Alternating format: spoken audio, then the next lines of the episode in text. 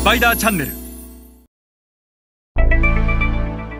皆さんこんにちは。スパイダーの森部です。で、えっと、今回の質問なんですが、えっと、ちょっと読みますね。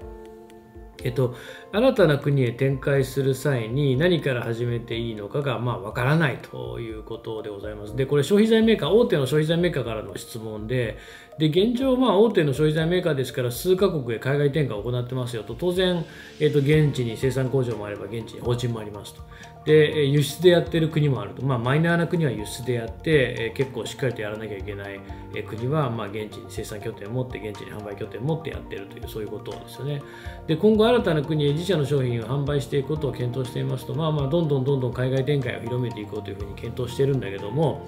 今まで戦略構築ということをさほど意識せぬまま海外展開をしてきており、え新たな国へ参入する際の戦略と言われても、まあ、正直何をどうしていいのか分かりませんと。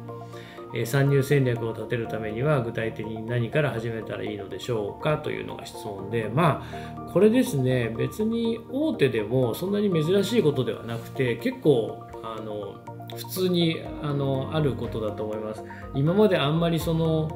えー、戦略っていうことをこう意識せぬまま来た。で特にそのここは、えーと、消費財メーカーさんですよね。消費財メーカーなんかはそのまあ家電の消費財とあとその食品とか飲料、まあ、FMCG と言われるような消費財とこう2つ大きく分かれると思うんですよね。消費財って日用品とか、まあ、文具も含めて FMCG およびその周辺とまあ、いわゆるエレクトロニクス系と、まあ、2つ消費財大きくあって。で家電の敗北ってまさにこの戦略が、まあ、なきまま海外展開をしていて生産拠点としての海外展開は彼は成功したんですよね。ただ一方で生産拠点をアジアや中国に移した結果当然アジアや中国の企業でも同じようなものが作れるようになりそれが最初はモノマネで安かろう悪かろうだったのが技術の差がどんどん詰まっていってで、えいつしかそのハードからソフトの時代、えアナログからデジタルの時代になった時にまあ言ったらハードに求められる品質の良さとか技術力よりもそのハードの中で動くソフトウェアに重きが置かれたタイミングでやっぱり日本の企業っていうのはまあ、あの駆逐されていってしまったとでいつしか中国企業に技術的に追いつかれ追い抜かれたっていうのが、まあ、今の状況だと思います。であのインターネットの、まあ、誕生で多くのことがもう変わってしまったと。で結局そのものありきでずっと来たのでその戦略っていうものをあんまりしっかり考えてこなかったっていうのが日本の家電の業界ではあってで自分たちには絶対的な自信があったわけですよね。で一方で FMCG もまあいわゆるそんな状態の、うん、一歩手前ぐらいまで来ててでやっぱり非常にドメスティック食品も飲料も、えー菓子日用品、えー、こうして見てみるとあ確かにユニチャームとかね味の素とかヤクルトとかサロンパスとか、えー、ほんの一部のあの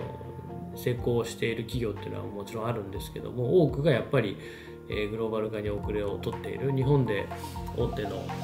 まあ、あの消費財メーカー、まあ、実名言うとなかなかちょっと僕も立場もあるんであれですけど皆さんよくご存知シャンプーのメーカーボディーソープのメーカー洗顔のメーカーそれから食品のメーカーもそうですけどやっぱりなかなかグローバルでは勝ててないグローバルで言ったら P&G とかネスレとかユニリーバとかマースとかね、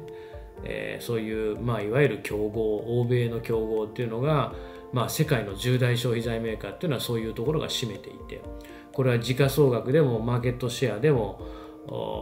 まあ、大きいわけですよね売上でも当然大きい利益でも大きいと。でえっと、そんな中、まあ、あの戦略っていうことをやっぱり考えていかなきゃいけないっていう岐路に、まあ、今この消費財メーカーは立たされてて、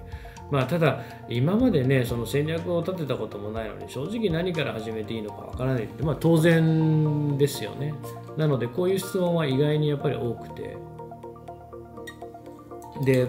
その海外展開する時のフィジビリティスタディをどう作っていけばいいかみたいな参考書っていうのはいっぱい出てるのでそれをまあ見てもらったらいいと思うんですけどやっぱりそのより即効性のある方法の話をこうしていくとその出るっていう時にですねその日本企業の多くの場合は今からこう新たな国に出るってこう書いてありますけどもまあ今出るわけですから後発なんですよね確実に。アフリカであったって後発ですよ。アフリカにももうすでに欧米の先進的なグローバル企業出てますから。でそうすると後発であるっていうことはこれあのラッキーっちゃラッキーでいわゆる自分たちが学ぶケーススタディがすでにあるわけですよね。競合がすでに進出をしている。でその競合の、えー、実態を可視化するっていうところをベースに戦略を作るっていうことができるわけですよね。例えば、えー、自分たちの競合がえー、どういうその組織体制で現地に進出しているのか、まあ、具体的には工場を作っているのか作ってないのか販売拠点はどこにあるんだと、え、営業マンはどれぐらいの人数抱えててディストリビューター特にチャンネル周りですよね。ディストリビューターはどういうところを何社抱えててでどういう契約をしててどういう、えー、管理育成をしてるんだと。そしてどういう小売にどのような営業をしてるんだと。KPI は何でどのようにモニタリング管理してるんだみたいなことを洗いざらい調べるわけですよね。でそうするといわゆるそのディスメーカーディストリビューター小売のこの流通の、えオペレーション周りの実態っていうのは完全に可視化することができる。で一方で消費者の需要度だってこれ可視化できるわけでその戦略を作るって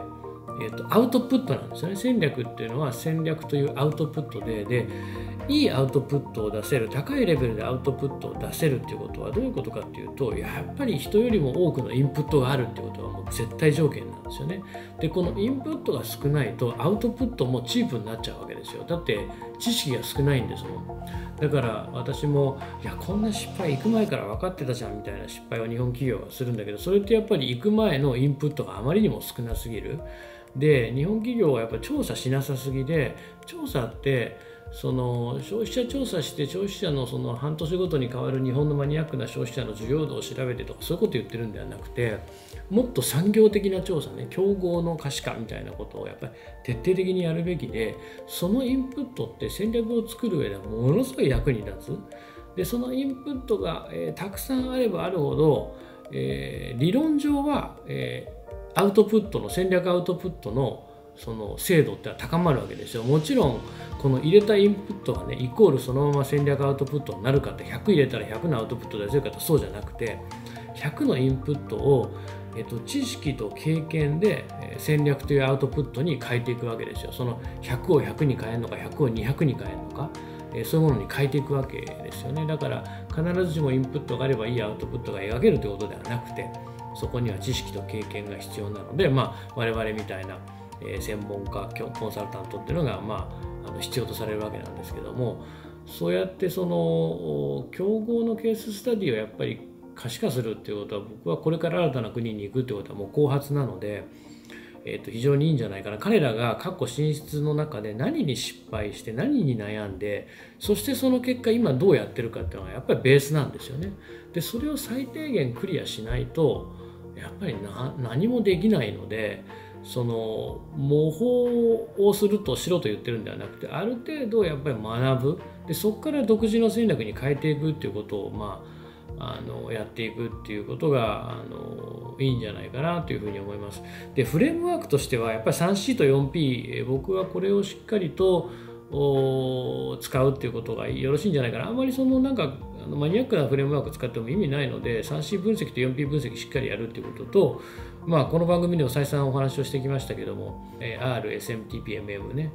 まあ、あのそれが何なのかはちょっとネットで検索をしてもらったらいいと思うんですけども。で最低限この最初の R をやれば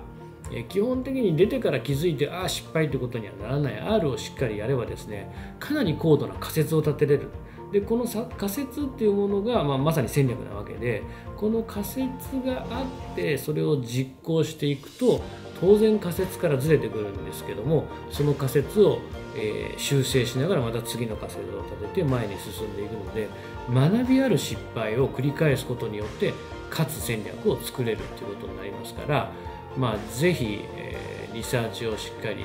していってもらえたらなというふうに思います。えーそれでは今日はこれぐらいにしたいと思います、えー皆さんまた次回お会いいたしましょう。